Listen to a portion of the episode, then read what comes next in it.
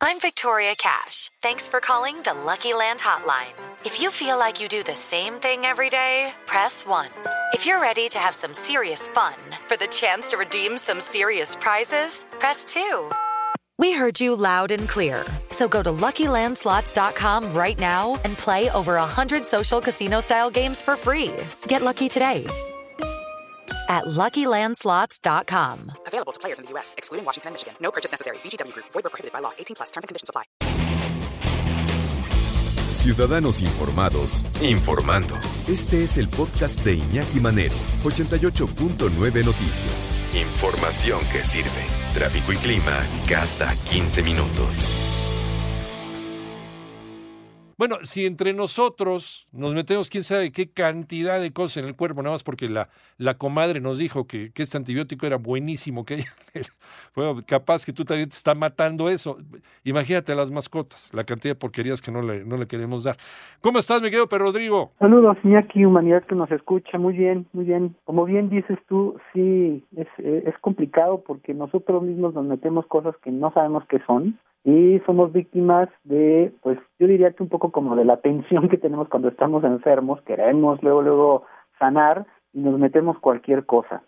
Y eh, pues claro, con nuestros animales de compañía eh, sucede algo muy similar porque en vez de hacer lo correcto, que es anticiparnos, es decir, eh, dar un trato digno en cuanto a cuidados en general y entre ellos la alimentación, cuando lidiamos con una enfermedad consecuencia de esto o de manera natural, digamos una gripa, por ejemplo, que en estas épocas es común, queremos medicar inmediatamente con algo que solucione en la inmediatez y no respetar un tratamiento que esté bien indicado por un veterinario. Y de aquí vienen consecuencias, bueno, pues básicamente que pueden este, pues, dañarle este, al, sistema renal, hepático, este, incluso a, a, niveles muy graves como el sistema nervioso, cuando hablamos de medicamentos que van, por ejemplo, hacia la depresión, por ejemplo, de un perro, hoy en día ya se, se aplican antidepresivos como el Prozac, este y ahí me parece hacer eh, pues un, hincapié no sobre el tratamiento que hay ya dentro de la ciencia que es la etología respecto a los medicamentos que se están usando ya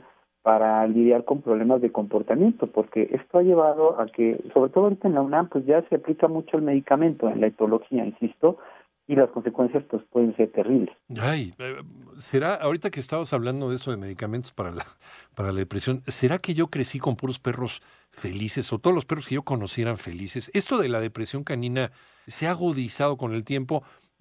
Vamos, lo hago como paréntesis, no es el tema que estamos tratando, pero a lo mejor lo podemos ahí apuntar como, como un tema para, para platicarlo, pero Rodrigo, pero, pero eh, cada vez se utilizan medicamentos distintos o más especializados para los perros. Antes yo me acuerdo que, pues que no era mucho lo que te mandaba el veterinario. ¿eh? Los perros, no sé, eh, o no eran muchas las enfermedades que a mí me tocó ver de, de, perros. No sé si, si han aumentado o han mejorado los tratamientos para, para lo que le pasa a los perros. Yo no, no, no, no sé si usa la palabra mejorado, o sea, porque creo que de lo que estamos hablando básicamente es de las consecuencias a la par de lo que nos sucede a nosotros. Es decir, somos víctimas de, nuestra manera inadecuada de vivir, alejándonos de, nuestra naturaleza y siendo, pues eso, básicamente apegados a, esta modernidad, tenemos enfermedades que van a la par. Por ejemplo, hablar de cáncer ya es algo desgraciadamente demasiado natural, es común, perdón, y esto sucede en la misma, al, mismo nivel con nuestros animales de compañía, ¿no? Entonces, te repito, en etología híjole, a, mí, yo eh, personalmente no, no, no practico ¿no? el uso de medicamentos para problemas de comportamiento, lo cual no quita que eh, sí sea funcional. Pero, este, pues que estamos hablando, insisto, de medicamentos muy fuertes, ¿no? El Prozac, eh, que bueno, es conocida como floxetina. Eh, también tenemos el diazepam, este, vamos, estamos hablando de medicamentos muy fuertes que eh, nos aplicamos a nosotros mismos pues por recomendaciones de nuestros psiquiatras, ¿no?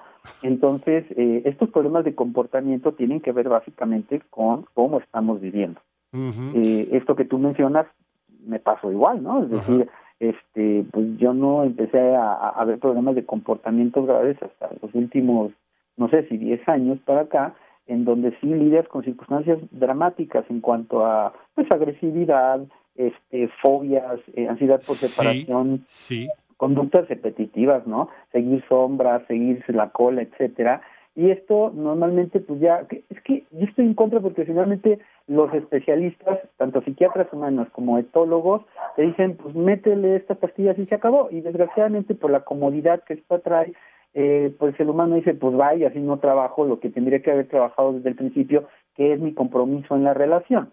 O sea, estamos, estamos enfermando a nuestros animales de lo que nosotros nos enfermamos. O sea, nuestro estilo de vida eh, eh, es, es, una consecuencia, es un subproducto de nuestro estilo de vida, es lo que le está pasando también a nosotros. Los estamos condenando a sufrir lo que nosotros podemos estar sufriendo en este momento, como es síndrome metabólico, diabetes, bla, bla, bla, bla, bla, y se lo estamos pasando a ellos. Literal, literal. Y por eso este, este tema que planteamos en principio sobre quién no darle a nuestros perros, eh, yo diría, pues básicamente lo que tenemos que hacer, aparte de tener obviamente un cuidado, y puedo yo ponerles una lista de lo que no se les debe dar, claro. este, tenemos que tener un cuidado de hacer una vida más natural. O sea, el problema, insisto, por ejemplo, con el tema de la alimentación, pues nosotros tenemos un problema grave de sobrepeso y los animales que nos acompañan también.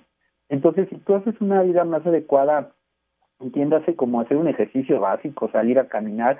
Digo, ya hemos platicado del problema que son, por ejemplo, los paseadores de perros, porque existen gracias a que la, humanidad en su totalidad no se quiere comprometer a sacar a pasear a, pasear, exactamente. Entonces, eh, las consecuencias, bueno, pues son diversas que ya hemos planteado y luego podemos repetir, pero aquí de lo que estoy hablando es de que a manera que no nos comprometemos a vivir, vivir de una manera este, más natural, las consecuencias son, las, son los medicamentos. Y los medicamentos siempre traerán consecuencias. Cabe recalcar que antes de una medicación, a quien sea, se tienen que hacer exámenes, pues básicamente una bioquímica sanguínea para saber cómo estás y ver qué se te puede dar. Sí, porque, además igual, igual a los animales, pues también debe ser un traje a la medida de acuerdo con el cuadro que esté representado.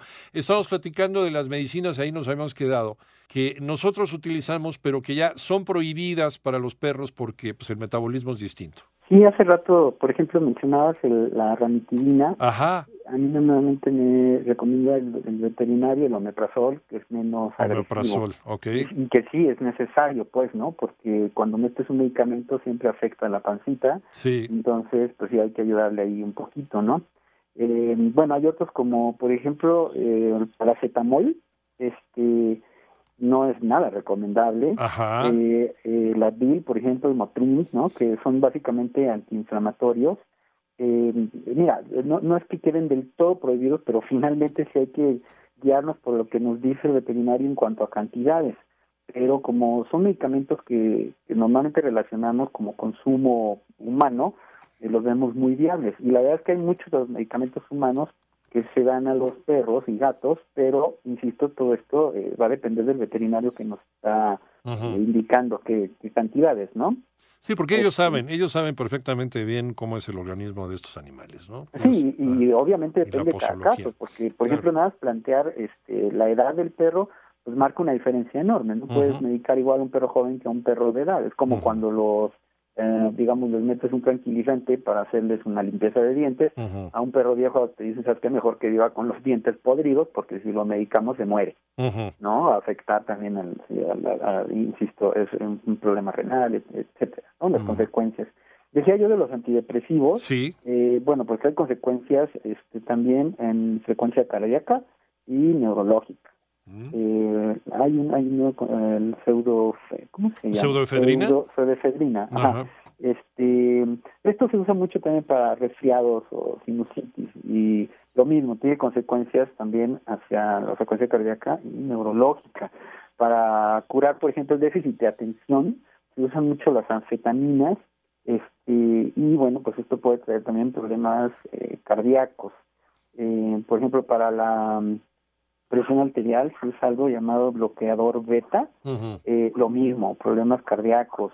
Eh, mira, eh, de verdad es que podría yo darte una lista eh, este, interminable. Sí. Yo con todo gusto insisto, si se meten a mis redes sociales, yo les pongo una lista ah, perfecto. donde puedan pues guiarse un poco, aunque insisto, bueno, yo no soy veterinario, obviamente yo me estoy guiando en base a lo que platiqué con veterinarios para mencionar algunos como comúnmente mal usados y que traen las consecuencias que ya platiqué anteriormente. Pero vamos, eh, regresaría a lo mismo. Primero, lo que planteamos anteriormente, eh, hay que tener mucho cuidado con la vida. Lo que te acaba de decir ahorita el veterinario en el mensaje es muy importante y lo mencionábamos también. La alimentación es fundamental porque de ahí depende la salud como en nuestros como en nuestro caso para que ah, haya una cómo decir una, una respuesta natural hacia cualquier enfermedad y no tengas que medicar Hoy día incluso ya puedes ver veterinarios que, están calificados con medicina natural y usan acupuntura, medicamentos a base de plantas y que no son de laboratorio como tal, porque finalmente los laboratorios lo que quieren es vender, más allá de la salud, luego te dan algo que te enferma para darte tu medicamento. Y si tú eh, tienes una vida natural adecuada y luego te medicas de manera natural, pues este, es, menor el riesgo, digamos. Perfecto. ¿Dónde te encontramos, Per Rodrigo? Estoy en eh, YouTube como Sección 2 con número y en Facebook como Ladrillos Ayudando 2 y también como Humanos Ladrando. Y ahí puedes encontrar la lista que nos está prometiendo Per Rodrigo. Gracias, Rodrigo. Un abrazo. Un abrazo, que te vaya muy bien,